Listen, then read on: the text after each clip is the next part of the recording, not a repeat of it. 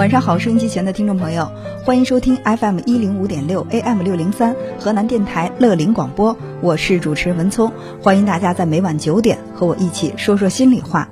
朋友们可以通过我们的热线电话零三七幺六五八八九九八八零三七幺六五八八九九八八来参与节目，也可以通过微信的方式和我进行互动。手机微信客户端点击右上角查找朋友，搜索公众号“文聪时间”，文化的文，聪明的聪，文聪时间就可以找到我们，和我进行互动交流。前一段时间有一条新闻呢，是让大家非常的关注。有一位女士在火锅店吃火锅，因为一点儿小小的矛盾，那和服务员发生了口角，结果呢，这个服务员就拿着九十多度的开水泼向了这位女士，结果造成女士大面积的这个身体烧伤。那么，在这个新闻的背后，蕴藏了什么样的心理层面的问题？那么今天和大家一一剖析。好，我们先来认识一下今天的嘉宾。本期嘉宾王克，知名实战派心理专家，资深心理培训师，全国高级职业生涯规划师，家庭治疗师，有近一万余小时的案例积累，在婚姻情感、家庭咨询、职场发展、人格成长、神经官能症等问题积累了丰富的经验和独到的咨询视角。好，你好，王老师。大家好，我是王克。好的，王老师，那今天邀请您到我们的节目当中，我们谈的是一个呃有一些沉重的话题，因为有一个嗯可以说是一个比较恶性的一个伤人的事件哈，发生在顾客和服务员之间。那我相信这个新闻，王老师也是有所了解的。我们先来再回顾一下。来关注温州火锅店事件，因为一时的激愤，服务员朱某用沸水泼了顾客林女士，导致其重度烫伤。目前呢，朱某已经被警方控制在温州鹿城公安分局看守所里。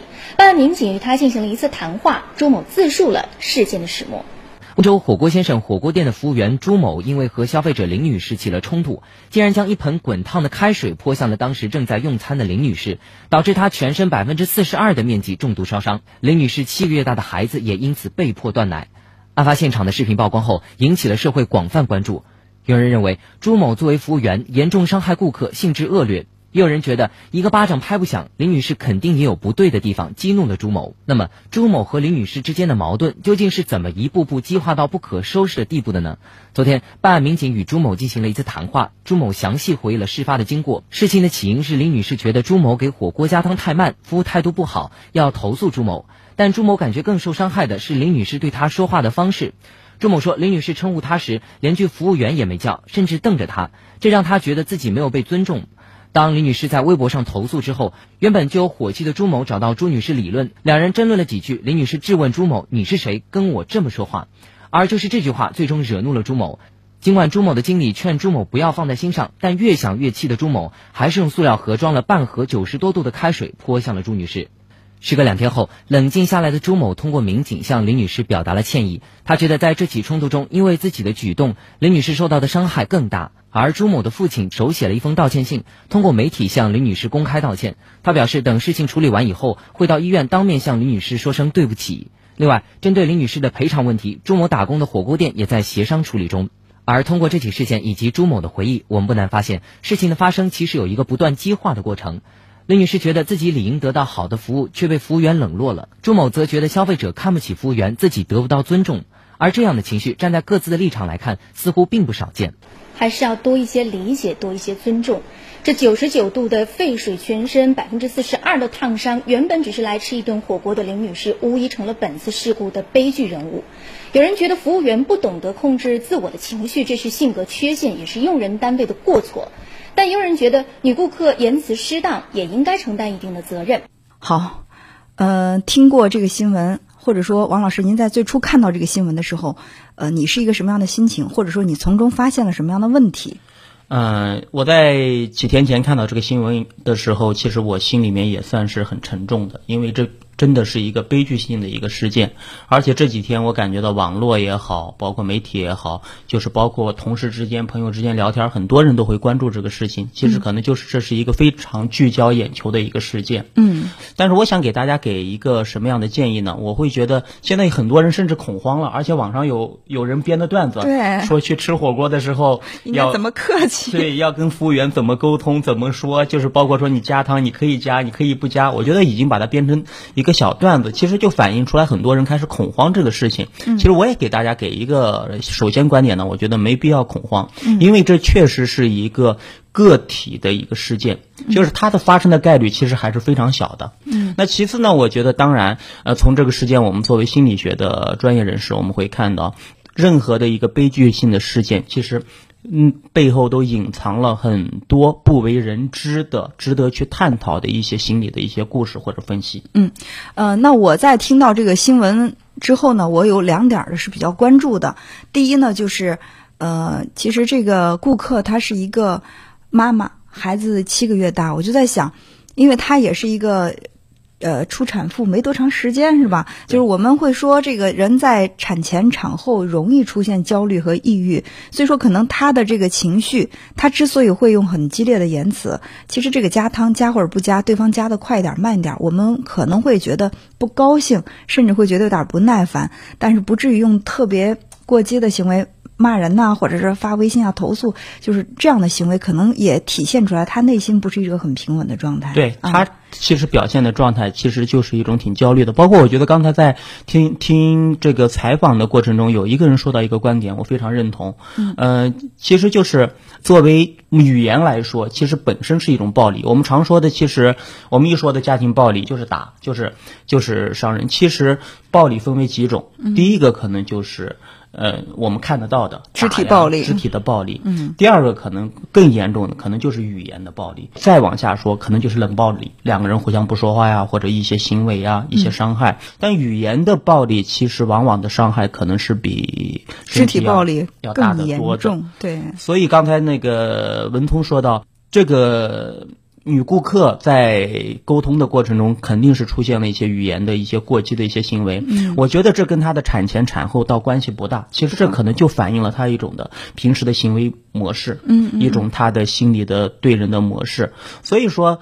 呃，当他习惯性这种态度，他自我没有这样觉察的时候，他觉得这是理所应当的，而且他可能遇到前面遇到一百个人，九十九个人都会觉得忍了，忍了，不会跟他，但他可能就会碰到一个这样的人，在这样的一个事件里面出现，当然一个过激的行为，所以我会觉得，其实，嗯，我经常在咨询室里面会说到，其实一个人的语言环境。决定了他的内心的环境，他的内心环境又决定了他的人际关系。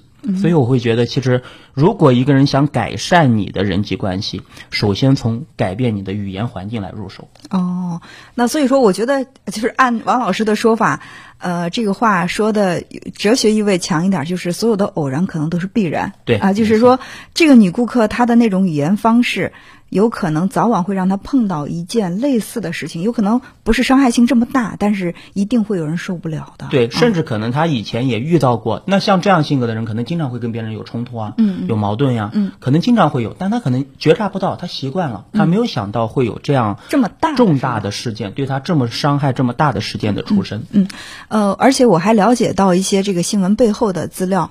呃，那么这个小伙当时到这个。派出所去做这个问询的时候，他提到了一些背后的一些资料啊，就说这个女顾客她当时用了一个，就是我们可能经常会报的一个粗口，就是。骂人的话，他他妈的这样的一句话哈，然后可能这个话有有一些人听到以后会觉得这可能是他的一个口头禅，就是一个没有太大意义的一个粗口，一个很粗俗的语言，也可能会觉得这个话听了很难受，有一种被羞辱的感觉，但不会那么强烈。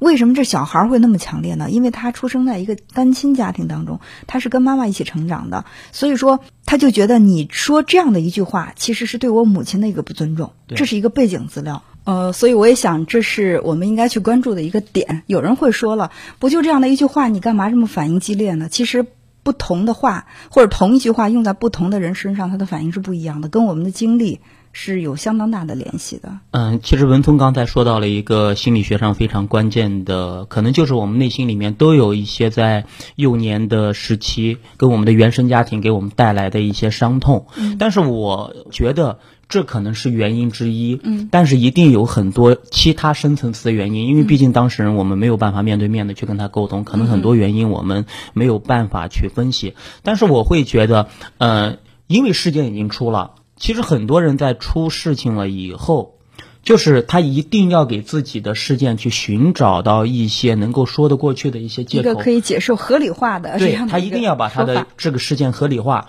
所以我觉得，当这个事件出来了以后，这个服务员可能在做笔录的时候，在做解释的时候，他会拿出来一个事情来，呃，博人同情也好，还是拿他的一些确实可能是他的真实的。心里面的这种创伤也好，拿出来说。但我觉得，呃，这可能作为一个成年人来说，嗯，嗯，包括我们在咨询室里面，我们经常会碰到很多人都说，我现在的状态确实是跟我的幼年养成有关系啊，我的心理有关系。我说没错，确实是这样的。但是每个人，既然你意识到了你幼年的期间对你的有伤害，而且伤害确实带给你生活中带来影响了，那么你就有责任。然后摆脱这些伤害，走出这些伤害，而不是拿着这些伤害作为你继续伤害他人和自己的一个武器。嗯，所以我会觉得，其实他的理由存在，但我觉得理由并不合理。就说你当初的那个有可能会成为你的某一个短板。但是我们之后在成长的道路上有很多很多方式去一点点的补充这个短板。对，是这样。嗯，呃，那我们来听听身边的一些朋友，他们在听到了这个新闻事件之后，他们会是什么样的反应？呃，关于这个热汤泼人这个事件，我看到以后是感觉比较震撼的，因为我还是觉得这个当今社会啊，太太浮躁了，好像每个人都积压着好多。不舒服的一些情绪，嗯，大家都容易把这个东西都朝外去这个发现。对于热汤泼人这个事件呢，我考虑应该和前一段的类似于这个叫所谓的路怒族啊这一类的热点是相类似的。那么对于这种应该是长期以来这种情不良情绪啊等这块一个积累的一个爆发，也是有这种直接的原因触发的。我们一般人的第一反应就是觉得服务员太过分了，怎么能拿热汤去泼人呢？他怎么能动手呢？但是事实上，在日常生活当中，语言伤人的力量可能不比动手的力量差多少。我们可能只看到了就是他动手的那一刹那。我觉得在日常生活当中，大家除了不要轻易的去动手去攻击别人、去打别人之外呢，一定要留口德。点亮多彩生活，陪伴不老青春。您现在收听的是乐林广播，Love Radio。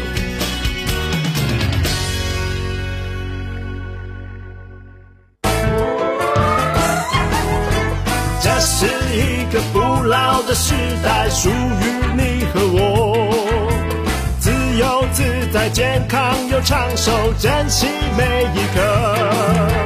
Go Go Go，大步向前走。Love Love。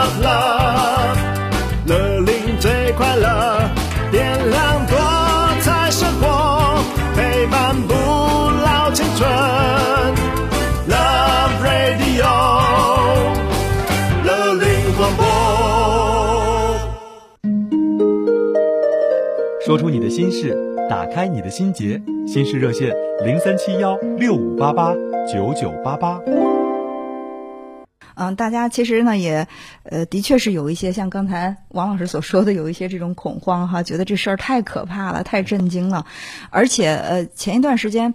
嗯，有很多类似的事情，比如说因为倒车停车，两个人就大打出手，这样的事情。包括印象还有在北京超市摔小孩那个。对对对，然后我们就就会觉得很恐慌，说：“哎呀，天哪，我不知道什么时候会碰到一个这样的事儿。”然后呢，就给这些特别容易暴怒的人起了一个名字，而且有一篇文章在网上流传的很广，说是个垃圾人。对，嗯，王老师看过这个哈？呃，垃圾人是 是不不单看过，而且我觉得，呃，包括朋友圈啊，很多都是微信都会在转这样的东西。我当时看到这个垃圾人这样的说法的时候，我也是在想，我说，呃，为什么叫这些人垃圾人？垃圾人没有温馨的时候吗？他没有表现的很和善的时候吗？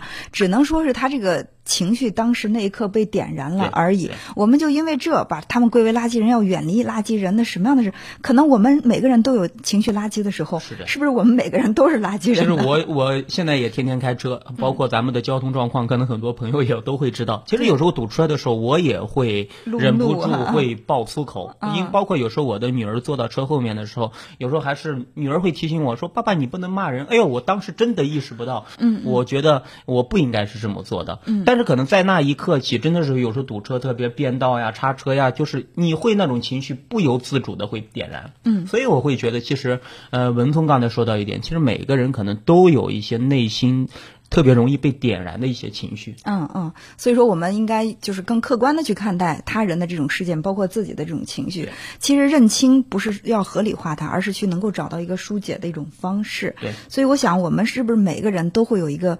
情绪的按钮，我在想啊，这个可能会感觉比较直观一点。就这这个按钮对别人是失灵的，比如比如说你说一句什么样的话，其他人可能没反应，但某一个人会反应非常非常的激烈。对对，哎，其实刚才文通说到情绪按钮，这确实是。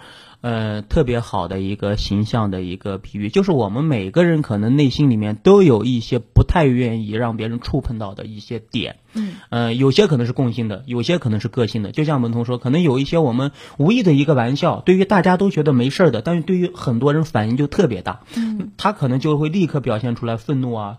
激发他的这种攻击性，所以可能就是他的一些情绪的一些隐藏的内心的创伤，导致了他那一刻一下就爆发了。嗯，那我们怎么样来去自我寻找这个？因为可能有有的时候我们会有这个专业的人士进行指导，但如果没有去做这个心理咨询，我也没有特别大的这个心理问题需要处理，但是我也想去梳理自己的情绪，寻找自己的这个情绪按钮，有没有一些方法可以进行自我的这种调整？嗯嗯，是这样的，就是我觉得每个人都会有愤怒也好。抑郁也好，可能这些些焦虑也好，这些情绪其实都是我们本能的一些东西。所以，我们首先不要否定我们的情绪。就是当我们有这些情绪的时候，我们知道哦，这是正常的。就是第二个，其实就是你要有效的觉察，要觉察。就像我刚才说的，我路怒症啊，其实可能如果我女儿不给我提醒的话，我会觉得我意识不到。但当提醒了以后，这个确实会对我的女儿的成长，包括我自身啊，包括肯定。造成不好的影响，那我可能就会觉察。我觉得觉察一定是第一步，就你一定要去想想，找到你特别容易引起你愤怒啊、焦虑、抑郁的一些点，把它找出来。当觉察了以后，然后可能再做下一步，哎，就有意识的调整你的认知，而不是调整你的情绪，就调整你的认知。就觉得，那有时候可能说，我现在在堵车的时候，反正我觉得，哎，那又不能飞过去，那你能怎么办呢？你骂了能怎么办呢？但有时候其实真的。呃，如果没有人的话，那你骂一两句就骂吧，也就就我觉得也就是你正常的一个情绪，但是你能够意识到这是一个在你正常的合理的一个范围内，就你这样的做法不会给他人和你的生活带来太大影响，甚至说啊不太不是太大的影响，那也没有问题。我觉得觉察，然后就是调整。第三个，如果这是你的短板的话，那你就要把它设成目标。有些人会说，哎，我这个人哪都好，但我这个人就是暴脾气。对吧？我跟别人交往的时候，我这人也挺善良的，对人挺真诚的。但一些事情来的时候，我就控制不住。其实我觉得，如果这个事情已经对你生活造成严重影响的话，那这一定是你内心的一个短板。如果你想改变你的人际关系，改变你的生活，就要把它作为一个目标，一点一点的调整。嗯，那说到这个情绪的这种管理和识别，我们也问问身边的朋友，他们是否尝试过用什么样的方法来对自己的情绪进行管理吗？呃，我自己对我自己的情绪呢，呃，是有一个管理的。当然，这个可能我现在还一直在这个学习的一条路上。每个人都会有心情不好的时候，也会有比较低落的时候。然后这个时候，我们觉得我更应该可能会去独自跟自己相处一下，或者说，然后给自己聊聊天，或者说找朋友倾诉一下。我觉得这都是可以的。对于管理情绪呢，我觉得平常的时候呢，要适当的对自己进行减压和疏解。就一个人他的情绪呢，可能像一个气球一样，不断的在胀大，有很多的不开心，有很多的怨气。呃，也许在某一个。点的时候，就突然会有一个爆发。所以呢，我们要适当的给自己的情绪呢，经常的去放放气儿。但有的时候吧，在外工作可能特别忙的时候，积压了很多的怨气。有时候像我回到家的时候呢，可能就。面对孩子，他有时候一调皮、一生气、一无理取闹的话，就砰一下子就容易这个火就上来了。也曾经就是经常对自己的孩子发火吧，但是每次发完火之后呢，我都特别特别特别的后悔，觉得不应该对孩子这样。所以我觉得我在这方面还需要加强修炼。做好情绪管理呢，可能是一个比较长期的一个功课吧。所谓的情绪管理的好，不是在风平浪静的时候，可能在这种就像类似的这种。激烈的时候啊，紧急的时候能做好这种控制，可能是更重要的。好，呃，那大家可能也都会有觉察，但是统一的反应就是不可能全部都控制得了。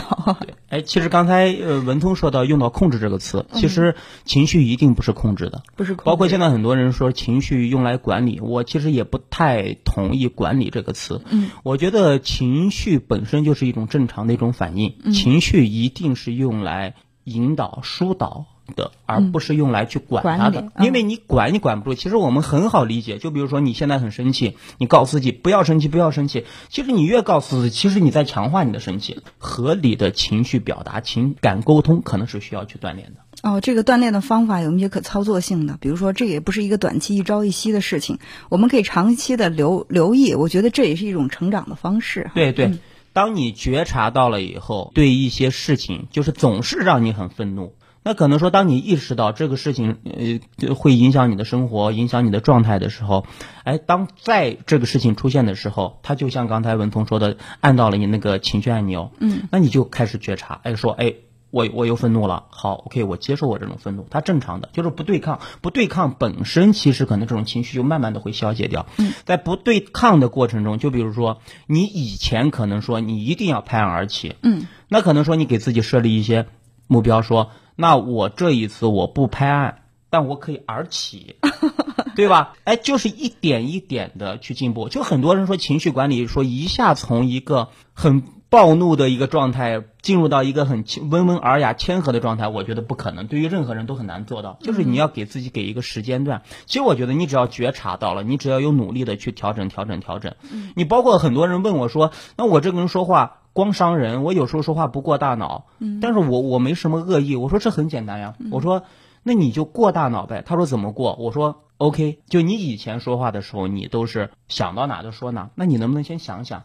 这是第一个。其次，那你的语速可能现在一分钟说一百个字，那你能不能放慢你的语速？其实放慢语速的过程本身也会增加你思考的时间。嗯，所以我觉得这种方法呀策略会很多，但关键是你要有意识的去改变。嗯，这可能是很关键的一点啊，是这样。所以我非常认同王珂老师说的，我们不要想着从满分到零分，或者从零分到一百分，而是说能够去逐渐的去调整，然后到一个最佳的这种位置。对，嗯，其实刚才文通说到这一点，还有一个很重要的一个点，就是我们在心理学里面有一个非常有名的疗派，叫做认知疗法，嗯，对吧？而且这个疗法现在是世界卫生组织唯一写到。说对抑郁症有用的，嗯，唯一写进去的一个疗法就是认知疗法。认知疗法其实简称是什么呢？就是 A B C D 的一个理论。那什么是 A？A 是事件，嗯，B 是认知，C 是结果。嗯，就是很多人会说，哎，我这个事情因为我生气了，是你做了一件什么事情导致了我生气。嗯，其实就是从 A 直接跳到 C，从这个事件直接跳到结果，其实恰恰是。并不是说他做了什么事情让你生气，而是你对这个事件的认知让你生气。嗯，所以 D 是什么呢？D 就是说，那么你首先要改变你的认知，改正改变你的 B。就比如说，可能说，呃，以前可能别人做了一些什么事情，你马上就会愤怒。嗯，就是一定是，那你就要调整一下你的认知，就说，哎，他为什么？做这样的事情会让我马上生气，就是我在我的认知系统里面哪些认知会导致了我现在的这种愤怒的情绪，那我能不能做一些调整？所以我觉得认知疗法其实在解决情绪里面是一个挺好的疗法。嗯，对。曾经有一位听众给我打热线说，领导总是找他的茬儿。我说怎么找你茬儿？他说，比如说我们同样完成的这个工作，呃，质量都差不多，领导偏偏要拎出来说我完成的不好，这不是找我的茬儿吗？我说那你是这样认识的，所以说你感到很生气。假如说你说，哎，这。领导是想栽培我。你看其他人都都完成都那样，他偏偏说我对我的要求这么严，难道不是说？嗯，他对我的期望值更高嘛？我说你要这样想的话，是不是觉得这事儿还挺高兴的？所以我觉得这可能就是 认知疗法一个最直观的一种一种展示的一种方式。今天我们聊了很多哈，就是一个自我的这种情绪的管理，包括对他人的这情绪的这种认识。我想通过这样的一件事情，呃，应该给我们每一个人都带来一些启示，或者说能够触发我们从内在的去寻求成长的方法。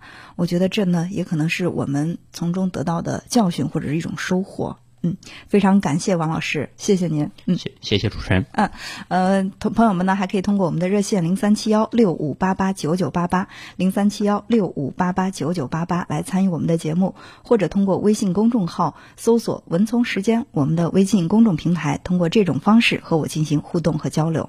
心理关键词，情商，情商是一种自我情绪控制的能力，包括两个部分：一、管理自己的情绪；二、了解他人的情绪。